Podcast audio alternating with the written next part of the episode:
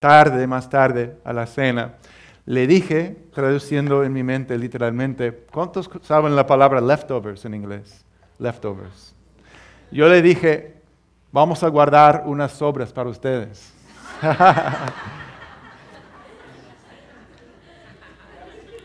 Yo creo que se, ofendió un poquito, pero después amablemente como es, me explicó y me enseñó que, que, no es la palabra que se usa, no es igual. La, la, comida que sobre después, cuando que está ahí todavía al final de la fiesta, no, es, no son las sobras, ¿verdad? eso es otra cosa, eso es para los perros, ¿verdad? Entonces, gracias, me enseñó y me sigue enseñando muchas cosas. So, bueno. Es, un gusto verlos y que Dios los bendiga grandemente en este día. Me emociona mucho, pero también me desafía el texto que vamos a ver en el día de hoy, porque em, hemos estado mirando nuestro llamado de ser y hacer discípulos de Jesucristo. De hecho, si no saben, la misión de, de nosotros como iglesia es ser y hacer discípulos de Jesucristo. ¿Verdad? Hemos estado mirando lo que significa ser un verdadero seguidor de Jesús al tener el corazón y el carácter de Jesucristo. Eso es un proceso, ¿sí o no? Tener el corazón y el carácter de Jesucristo, pero ya tenemos la visión, tenemos esta misión de ser un discípulo de Él, ser cada vez más como, como Él, y como resultado, fruto de nuestras vidas, es hacer discípulos. Se dice que enseñamos lo que sabemos, pero reproducimos quienes somos. Wow. Eso se ve en nuestros niños muchas veces. Pero es rico ver que Dios hace en la vida de otras personas a pesar de nuestras imperfecciones y luchas y debilidades. Cuando tomamos en serio el llamado de ser discípulos de Cristo, es cuestión de tiempo hasta que otros estén impactados por el fruto de nuestra vida. Amén. So, por un lado, el llamado a seguir a Jesús y volverse más y más como Él es muy, muy personal. Muy personal. Se trata de tu corazón y del corazón de Cristo. En otras palabras, si todo el mundo dice, a, ah, a mí no me interesa si, si papi, si mami, si tus hermanos, tu familia dice, a mí no me interesa nada de Jesucristo, todo como quiera, tú tienes el llamado de seguirle a Él de ponerle en primer lugar y seguir a Cristo, ¿verdad? Es, personal, es una decisión personal. O sea, nadie puede hacer eso por ti, nadie puede orar por ti, nadie puede tomar la decisión de seguir a Cristo por ti.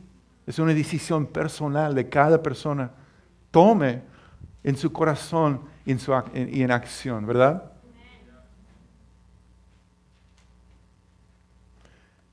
Y a la vez no puedes cambiar a nadie. Por más que queramos que, las personas en nuestras vidas y esa familia sigan a Cristo, nadie puede tomar, no, no, no puedes cambiar a nadie. Si tienes más que tres meses de casados, ya saben eso, ¿verdad? No puedes cambiar a nadie. Esa es la obra de Dios, es la obra de su Espíritu. Podemos influenciar a otros, podemos poner el ejemplo a seguir para otros pero, no podemos cambiar a nadie. La decisión de seguir a Cristo es primero personal e individual. Pero yo sentí en mi, corazón hoy dar, mirar el otro lado, mirar al otro lado de ese, ese corazón individual, ese llamado individual, porque no solamente somos individuales, individuales no solamente somos personas únicas y especiales que somos, pero también somos personas interconectadas completamente por Cristo, ¿verdad? Y nunca quiero promover el individualismo. El individualismo en nuestra cultura sobre todo es un ídolo fuerte en nuestra cultura que muchas veces hace mucho daño al mover del Espíritu de Dios a través de nosotros juntos. Em, el individualismo es un valor cultural fuertísimo en la cultura de Estados Unidos, en Australia. Aquí es súper fuerte. O sea, ser individualismo es, es, todo se trata de mí yo soy independiente de todos, yo me veo como una persona independiente, no me veo conectados con los demás, aunque puedo disfrutar de relaciones y tener cosas y experiencias con otros, pero al final del día, el individualismo dice, yo voy a hacer lo que quiero hacer. ¿Entienden? Eso es un ídolo en nuestra cultura, pero también afecta a todas las culturas, afecta a las familias y afecta, influencia a la iglesia. Vemos esto en jueces, en el libro de jueces, después de que, em, Josué y el pueblo de Israel entraron en la tierra prometida, la próxima generación creció eh, en esa tierra y vemos los israelitas, su identidad, según lo que Dios había declarado y hecho de ellos, era el pueblo de Dios, ¿verdad? ¿Cuántos saben que eso es algo muy especial? Ser, ser el pueblo de Dios, una identidad en común poderosa. Pero lamentablemente ellos no funcionaban para nada como el pueblo de Dios en esa generación. Y vemos que las cosas fueron de mal en peor. Eh, en el libro de los jueces vas a encontrar algunas situaciones y cosas que pasan que entre las, cosas más feas que uno puede encontrar en la, toda la Biblia. Una cultura, una sociedad que, iba eh, empeorando en todo sentido. Y dice que ellos en jueces, más que una vez, dice varias veces, no había rey en Israel y cada uno hacía lo que le parecía mejor. ¿Alguien ha leído esa, esa descripción de, ese, del pueblo de Israel en esos días? Otra vez voy a decir eso. Dice que no había rey en Israel y cada uno hacía lo que le parecía mejor. Ahora, sabemos que eso no fue un cumplido sobre el pueblo de Israel en esos días, ¿verdad? Tal vez en Estados Unidos, en Australia, una persona que ha sido fuertemente formado con el valor de individualismo, podría leer, leer esa descripción y pensar que es un cumplido, pero nosotros que tenemos la palabra de Dios sabemos que fue una crítica, bíblicamente hablando, que no había unidad entre los tribus de Israel y como resultado estaban peleando, estaban eh, eh, enfrentando situaciones impensables, una destrucción. Y el resultado de eso, que el resto del mundo, el propósito de Dios para el pueblo de Israel, fue que fueron un testimonio a las demás, a las naciones alrededor, que hay un Dios, hay un solo Dios, el Dios de Israel. Pero ese testimonio no tenía impacto en, las naciones alrededor. ¿Por qué? No había unidad. Cada uno hacía lo que le parecía mejor. Interesante, ¿verdad? Y Cristo nos ha llamado a vivir como la comunidad del Rey, unidos por su Espíritu como su pueblo. Entonces, a un lado, el llamado a ser un discípulo es muy personal. Cada uno tiene que tomar la decisión de seguir a Cristo. No, importa lo que digan los demás. Cada uno tome la decisión. Yo voy a seguir a Jesús. Yo me voy a bautizar. Yo voy, a leer su palabra. Es una decisión personal, ¿verdad? Pero, por otro lado, ser un discípulo de Jesús no es en absoluto individual, sino que debe vivirse en una comunidad, en medio de relaciones verdaderas y honestas con los demás. Ese es el otro lado del llamado al, al discipulado, de ser un discípulo. En Cristo somos una familia y un cuerpo. Eres un miembro único de su cuerpo, pero formas parte de un solo cuerpo. Amén. Eres un miembro único de su cuerpo, pero formas parte de un solo cuerpo que es interconectado. Y no puedes, eso es importante, no puedes llegar a ser un seguidor maduro de Jesús caminando solo, sin relaciones auténticas en Cristo. Puedo Debes decir eso otra vez porque es tan importante. Quiero empatizar. No puedes llegar a ser un seguidor maduro de Jesús caminando solo, sin relaciones auténticas en Cristo. No solo necesitamos a, Jesús, también nos necesitamos unos a otros, ¿verdad? Ese es, un tema importante porque dos cosas han impactado la iglesia mucho en Estados Unidos y ha hecho daño al mover del espíritu. El individualismo, eso es esa independencia que yo y yo y yo. De hecho, en inglés, ¿saben algo? La palabra vosotros, ustedes, ese plural no existe. Entonces, cuando una persona que solo habla el inglés, muchas veces cuando leen el Nuevo Testamento, que en la gran mayoría de, los casos dice vosotros o ustedes, dice you, que en su mente dice tú. Tú, yo, solamente yo. Dios me está hablando a mí como una persona solamente. Pero, ¿qué dice realmente? Dice vosotros, dice ustedes. Y significa mucho más así, ¿verdad? Wow. Pero es un desafío. Honestamente, es un gran desafío. Es fácil amar y ser paciente cuando no hay nadie en tu alrededor. Que, que, si has ido de vacaciones con tu familia o solo, ¿cuál es más relajante? ¿Llevar los cinco niños o ir solo o tal vez solamente con tu esposa? No, tengo, no tienes que preguntar, ya sabemos. Pero entre todos hay algo especial, hay, poder, hay gracia, hay, alegría, hay algo que, no, se, no tenemos sin eso, sin, sin, esas personas. Bueno, necesitamos a Jesús y también los unos y los otros. Así dice en Efesios 4, 3 a 4. Podemos leer juntos en unidad Efesios 3 a 4. Dice, hagan todo lo posible por mantenerse unidos en el Espíritu, enlazados mediante la paz. Pues hay un solo cuerpo y un solo Espíritu, tal como ustedes fueron llamados a una misma esperanza gloriosa para el futuro. Y también Efesios 4, un poco más tarde en ese capítulo, dice en versículo 15, en cambio, hablaremos la verdad con amor y así creceremos en todo sentido hasta parecernos más y más a Cristo, quien es la cabeza de su cuerpo, que es la iglesia. Él hace que todo el cuerpo encaje perfectamente. Y cada parte, al cumplir con su función específica, ayuda a que las demás se desarrollen. Entonces todo el cuerpo crece, está sano y lleno de amor. ¡Wow! Hermoso, ¿no? Quiero presentar un retrato ejemplar hoy de una comunidad de Cristo.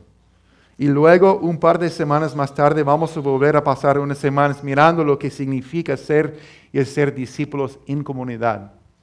Un par de mensajes que también queremos hablar del corazón, de la transformación del corazón que Cristo quiere hacer. Pero pronto vamos a, mirar y volver este mismo texto porque tiene tanto, es como un, una mina llena de tesoros que, nos inspira, nos eh, desafía. Pero la manera que de hacerlo es al mirar el ejemplo de los primeros cristianos en Hechos 2, que encontramos en Hechos capítulo 2. Bien, lo que llamamos la iglesia primitiva es un ejemplo asombroso, asombroso de una comunidad de Cristo. Después de Jesús murió y resucitó, Él regresó al Padre, ¿verdad? En ese momento había alrededor de 100 o máximo 120 cristianos en el mundo entero. ¿Están conmigo? Más, menos personas tal vez que están aquí en esta mañana. Todos los cristianos en el mundo fueron unos 100 personas, tal vez 120 personas. No eran económicamente fuertes, eran personas comunes y corrientes como pescadores um, y, personas eh, comunes y corrientes. No, no ninguno era como un gran erudita o, un rico, nada así. Eran judíos, por lo tanto, una raza oprimida por los romanos, también menospreciada por los griegos. Al igual que Jesús, los, los cristianos fueron rechazados por los mismos líderes judíos de sus días. Ellos no tenían un edificio de la iglesia donde reunirse. Ellos eh, no tenían la tecnología para ayudarlos a eh, correr la voz y promover sus reuniones. Nada, nada de, tecnología, ¿verdad? ellos fueron marginados. Realmente, a medida que pasó el tiempo, fueron fuertemente perseguidos y oprimidos. Había por lo menos dos, dos o tres veces cuando todo el imperio romano decidieron vamos a matar a todos los cristianos. Intentaron hacerlo, pudieron matar a algunos, pero ¿qué pasó? A pesar de que habían muchas, muchas cosas en su contra. Esos primeros cristianos, personas comunes y corrientes que comenzaron con un grupo de unos 100 personas, eficazmente alcanzaron su mundo para Cristo. Por ejemplo, en una ocasión dijeron de ellos en, el libro de los Hechos, estos que han trastornado el mundo entero han venido también acá. ¿Cuántos saben que tuvieron un impacto en su mundo a pesar de todo que estaba en su contra? Trajeron a Jesús al mundo y también el mundo a Jesús, aún en medio de tiempos muy difíciles, hasta tiempos crueles y, y muy fuertes y feos. Ellos llevaron la luz de Cristo a su mundo. ¿Cuál era su secreto? No, no, tenían tantas cosas, no tenían las bocinas, no tenían las luces, no tenían esos bancos morados. Esa es una buena pregunta. Yo no tengo todas las respuestas, pero vamos a comenzar a mirar Vamos a, mirar juntos. A mí me desafía. Y, aprendamos juntos. Algo que ciertamente vemos en ellos es que ellos vivían como verdaderos discípulos de Jesús juntos. Juntos. Hermanos, a menudo pensamos que lo que Dios necesita son más superhéroes cristianos para alcanzar el mundo, ¿verdad? Esos cristianos especiales que pueden atraer grandes multitudes a los estadios o hacer milagros asombrosos y estar en la televisión haciendo maravillas. Solamente en Estados Unidos, ¿cuántos programas de radio, de televisión, cuántos, cuántas cruzadas con, evangelistas famosos tú puedes encontrar? Yo creo que todos los días del año tú puedes encontrar algo sea en la televisión, en un estadio, un programa, un evento. Tú puedes decir, ¿cuántas librerías cristianas tú puedes encontrar? Muchísimas, yo no sé, miles, ¿verdad? En Amazon, ¿cuántos libros cristianos que realmente son buenos, de buena doctrina, tú puedes encontrar y, pedir y, va a llegar en, dos días a tu puerta, si tienes Prime, ¿verdad?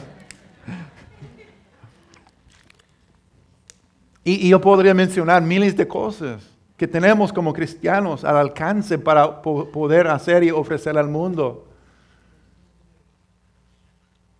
¿Qué pasaría si, si algún día pronto el, gobierno quita todos los derechos a todos los cristianos, quitan todos los edificios, todo lo que tiene que ver con los cristianos y solamente tuviéramos la, la Biblia, algunas Biblias, yo tengo un montón de Biblias en mi escritorio. Quizás me, dejan con una. Te dejan con una, una Biblia. Los hermanos en Cristo y, y, el Espíritu de Dios que vive en nosotros. Y nuestra casa, casita. ¿Qué pasaría a la iglesia aquí? ¿Va a sobrevivir? ¿Va a desaparecer? ¿O va, va a florecer? Esto ha pasado en muchos países del mundo en, nuestros días.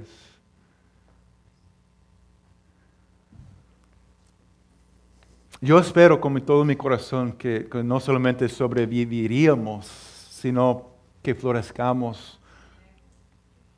Pero depende de, cómo vivimos como discípulos juntos, siendo seguidores de Cristo de verdad, juntamente. Amén. So, al trasfondo rápidamente es que la realidad es que vemos en ellos que Jesús está trabajando a través de personas comunes que realmente aman a Jesús y a las personas justo donde están. Personas alcanzadas por Cristo están alcanzando otros. Personas restauradas por Cristo están restaurando otros. Personas equipados por el Espíritu de Dios, están siendo usados por Dios, enviados por Dios, a pesar de todo lo que estaba en su contra. Fue poderoso, fue un mover de Dios.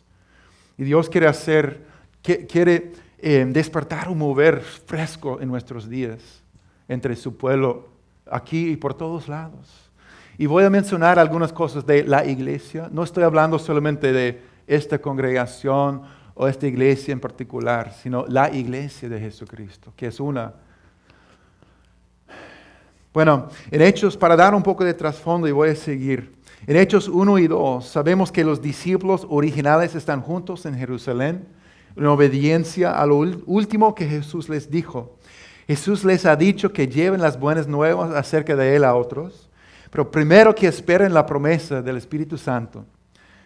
Entonces el Espíritu Santo fue derramado en ellos, sobre ellos y miles de personas de todas las partes que habían llegado a Jerusalén para adorar, están allí presentes. Y ese día, Pedro se levanta y predica el Evangelio con denuedo en Hechos 2. Y eso es un sermón completo que pueden leer en la casa. Pero al final, mire lo que sucede a continuación, porque eh, Pedro termina su prédica diciendo en Hechos 2.36, por tanto, sépalo bien todo Israel que a este Jesús a quien ustedes crucificaron, Dios lo ha hecho Señor y Mesías. Entonces declara Jesucristo es Señor. Eso es el fundamento de la iglesia, de, de todos los creyentes. La declaración, la creencia y el estilo de vida de que Cristo es el Señor. Amén. Entonces, ya llegamos a Hechos 2, 41, dice que Pedro declara el mensaje de Jesús y el llamado al arrepentimiento. Así pues, dice que los que recibieron su mensaje fueron bautizados y aquel día se unieron a la iglesia unas tres mil personas. Los que, dice, los que recibieron su mensaje. ¿Qué mensaje? El mensaje que Jesucristo es el Señor, el llamado a arrepentimiento y respondieron con una fe sincera y verdadera y, vinieron a Cristo y se bautizaron. Pero lo que dice próximamente describe la comunidad y el estilo de vida de los nuevos discípulos de Jesús. Hermanos, ser un verdadero seguidor de Jesús puede comenzar con un evento, puede comenzar en un momento con una experiencia poderosa o una experiencia de entrega personal contigo y Cristo, pero se convierta en un estilo de vida. Amén.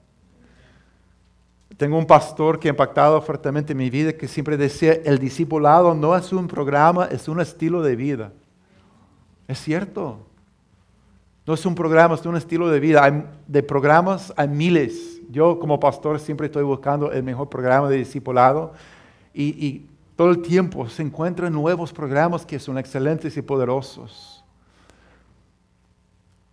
Pero no podemos depender de programas y pensar que al pasar por un programa de ocho semanas y ya soy un discípulo de Jesucristo de por vida, no. Es un estilo de vida cuando sale del corazón de uno, como en, los países donde ni siquiera pueden legalmente leer la Biblia, pero buscan la forma de leer la Biblia, memorizar y compartir con otros, a pesar de todo lo que está pasando.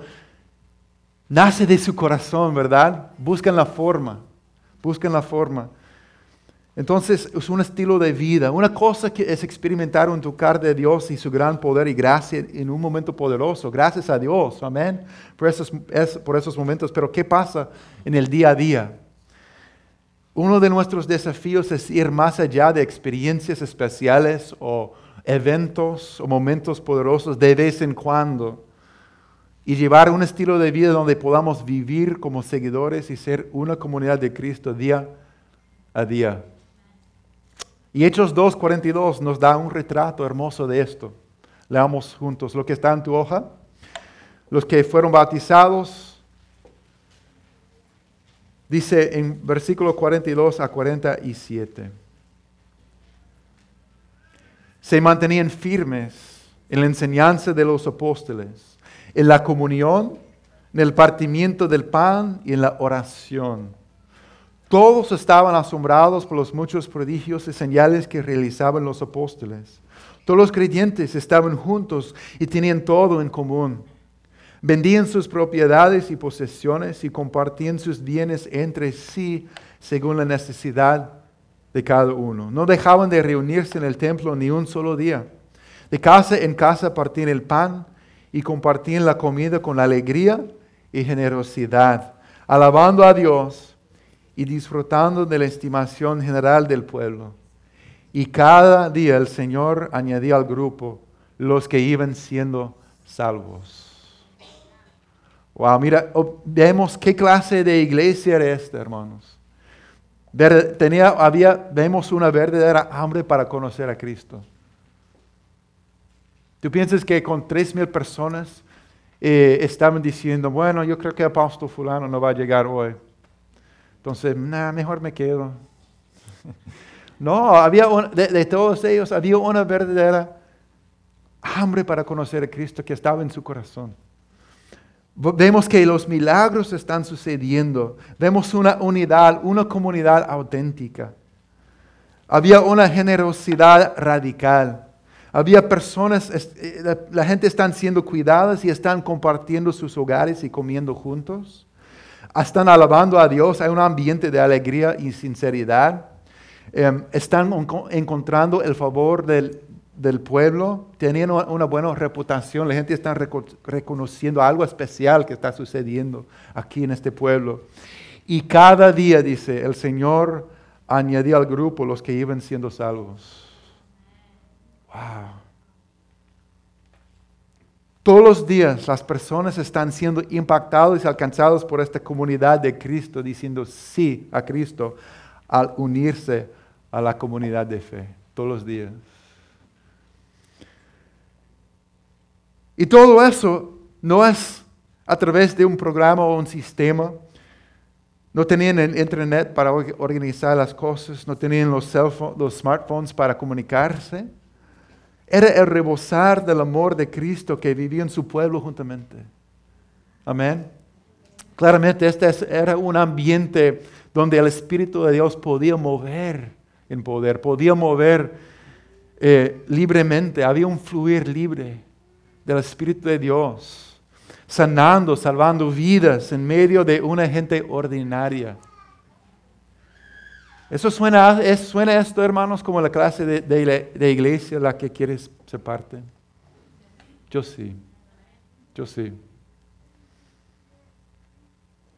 Uno de los otros ídolos que ha afectado fuertemente en nuestra cultura y a la iglesia es lo que llamamos, si lo puedo decir correctamente, el consumismo.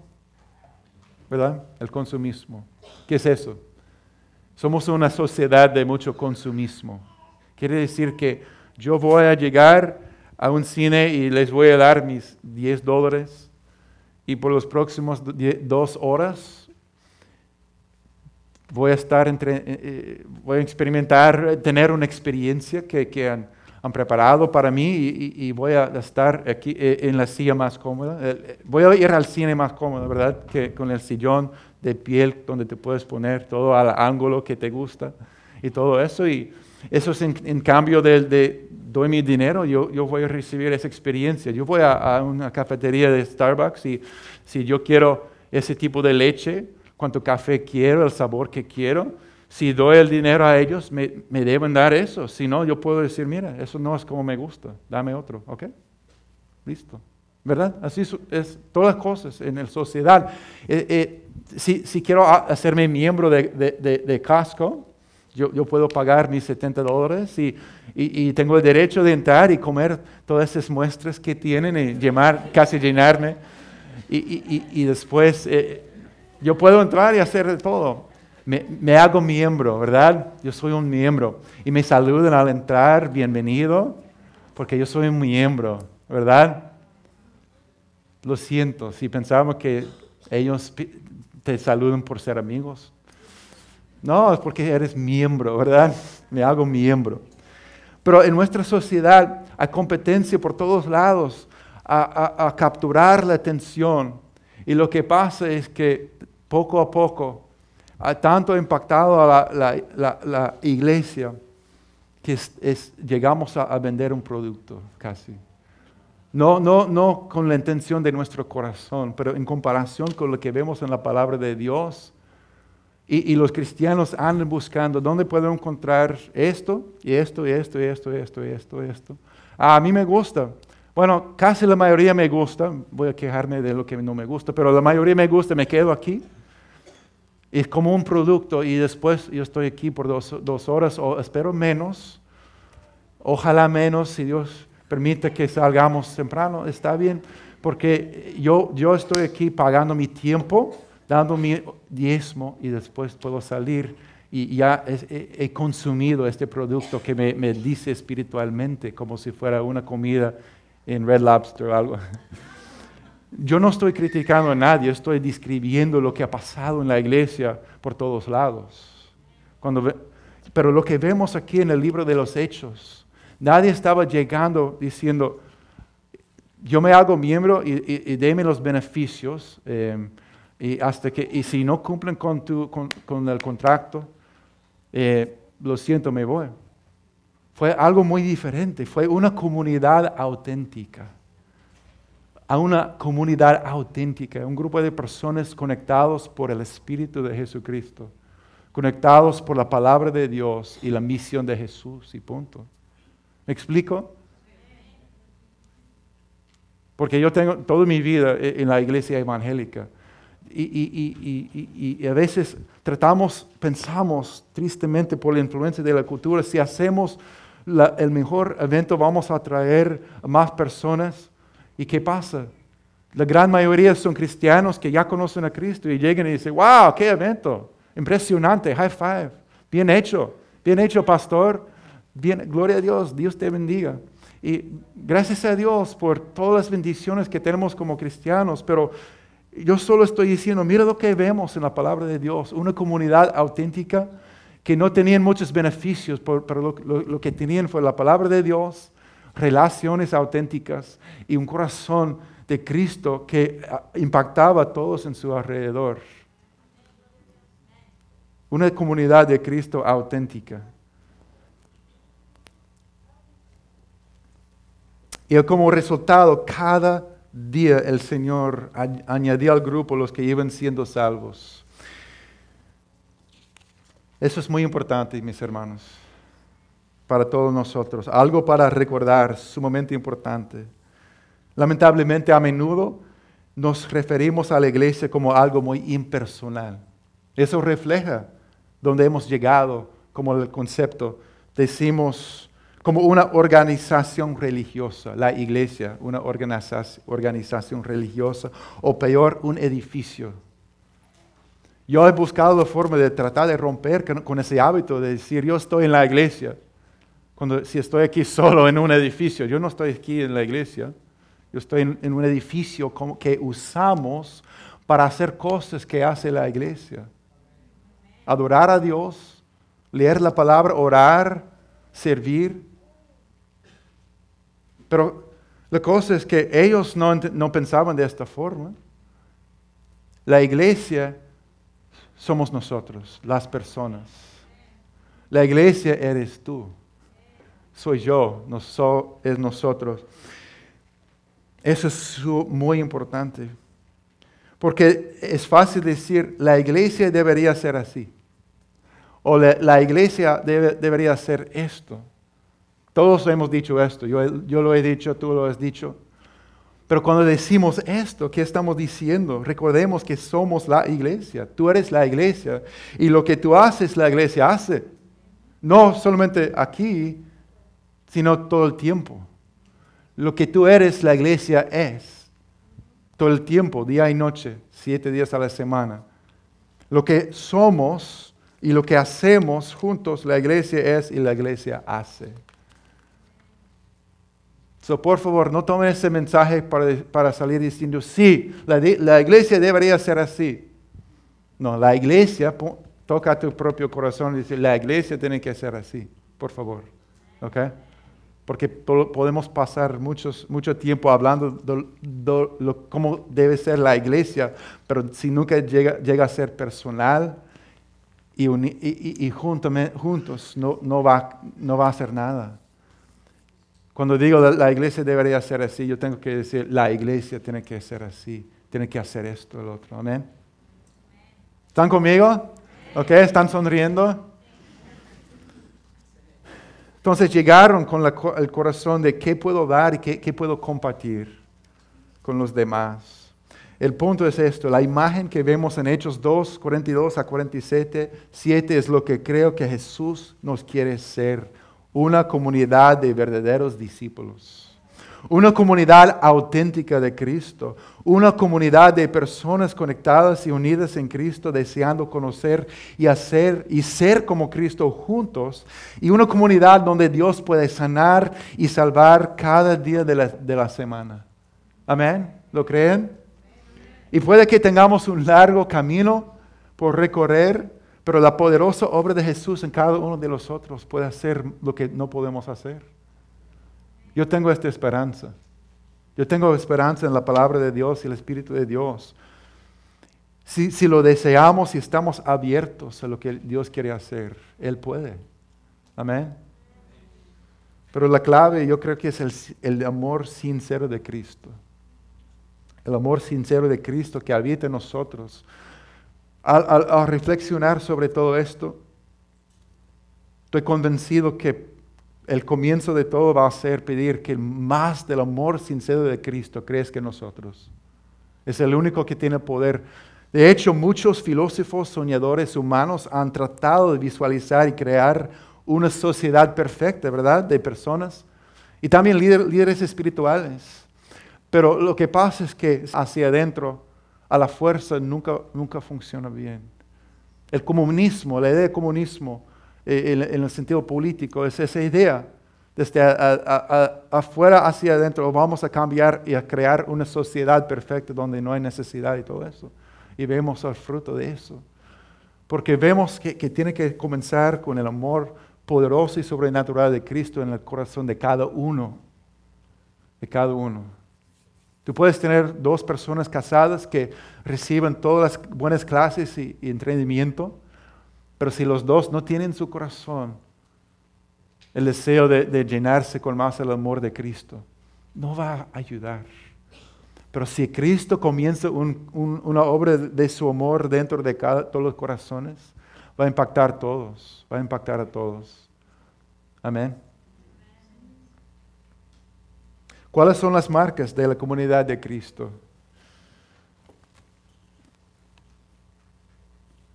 Yo podría entrar en muchos detalles en cada uno de estos puntos, pero no tengo el tiempo. Lo que quiero pedir es que tomen este texto bíblico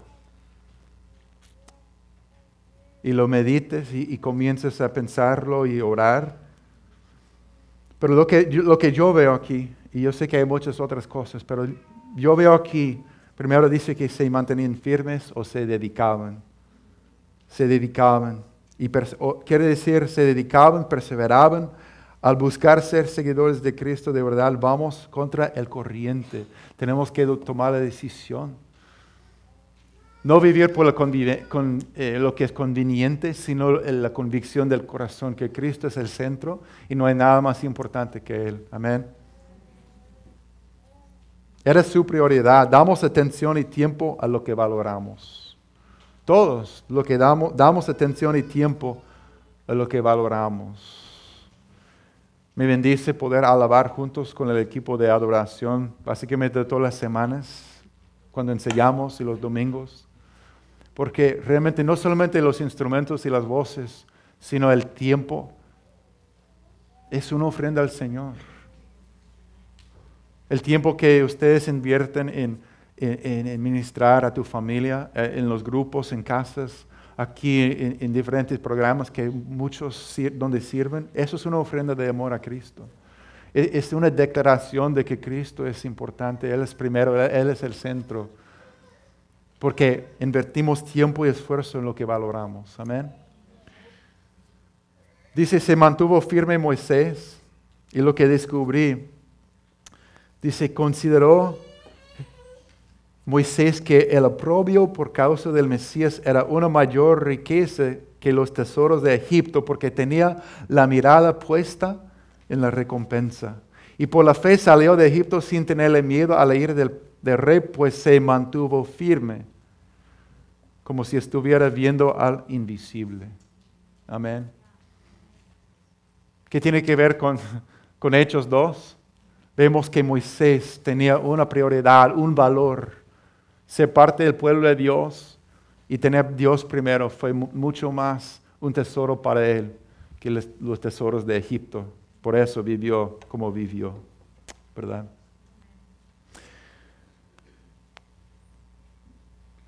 También se dedicaban a la palabra de Dios las enseñanzas de los apóstoles. No tenían el Nuevo Testamento como tenemos nosotros, pero venían fielmente para huir de la vida de las enseñanzas de Jesucristo de parte de los discípulos quienes habían estado con Jesús.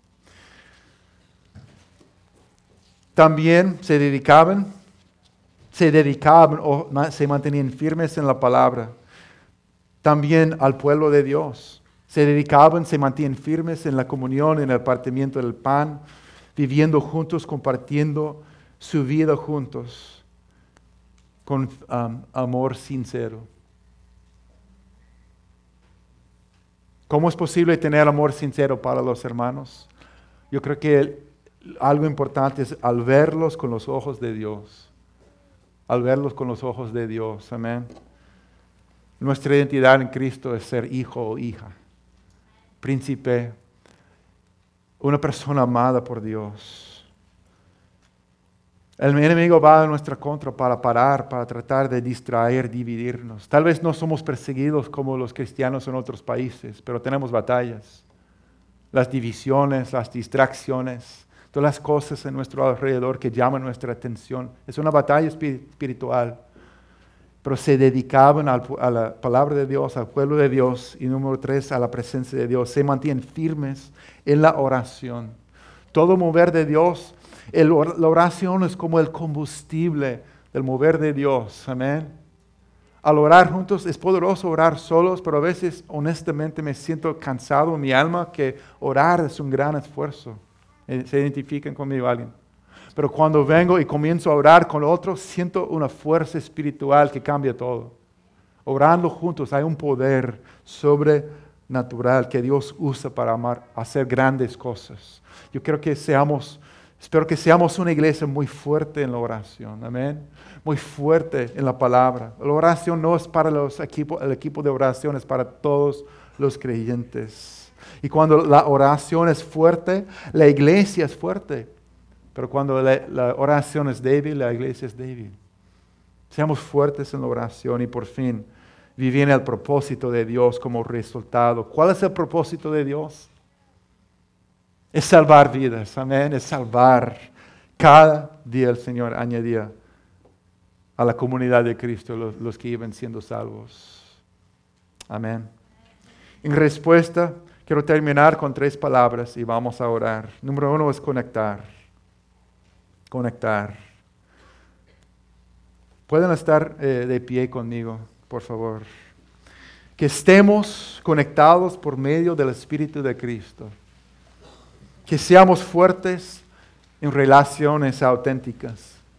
Por favor, presten atención a, este, a, la pantalla porque estas son declaraciones. Yo espero que en su corazón anhelen tener esto, amén. Conectar, que estemos conectados por medio del Espíritu de Cristo, que seamos fuertes en relaciones auténticas.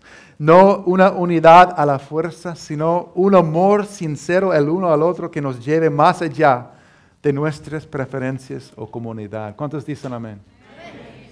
Segundo es crecer motivados por nuestro amor para Cristo, que seamos una comunidad con hambre para conocer y vivir la palabra de Dios juntos. Seremos transformados así. También un pueblo dedicado a orar juntos.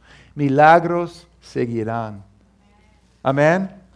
Y número tres es cultivar, unidos por la misión de Cristo, con un corazón abierto y buscando a los que todavía no conocen a Jesús como Señor. Quiero terminar eh, con un símbolo de unidad, una vez más agarrando la, mano de la persona a su lado y vamos a orar que Dios haga una obra fresca en nuestros corazones en esta dirección. Y sí, vamos a terminar. Dios, estás hablando a nosotros a través del poderoso ejemplo de tu pueblo aquí, Señor. Y pedimos, Señor Jesús, que tú pongas ese amor de Cristo en nuestros corazones, Dios, para ir más allá de los patrones culturales, Señor, de ir más allá de nuestros miedos y luchas, inseguridades, Señor, distracciones o batallas, Padre, para llegar a ser una comunidad de Cristo, discípulos juntamente caminando contigo, Señor. Pedimos, Señor, ser una comunidad conectada por el Espíritu de Dios fuertemente.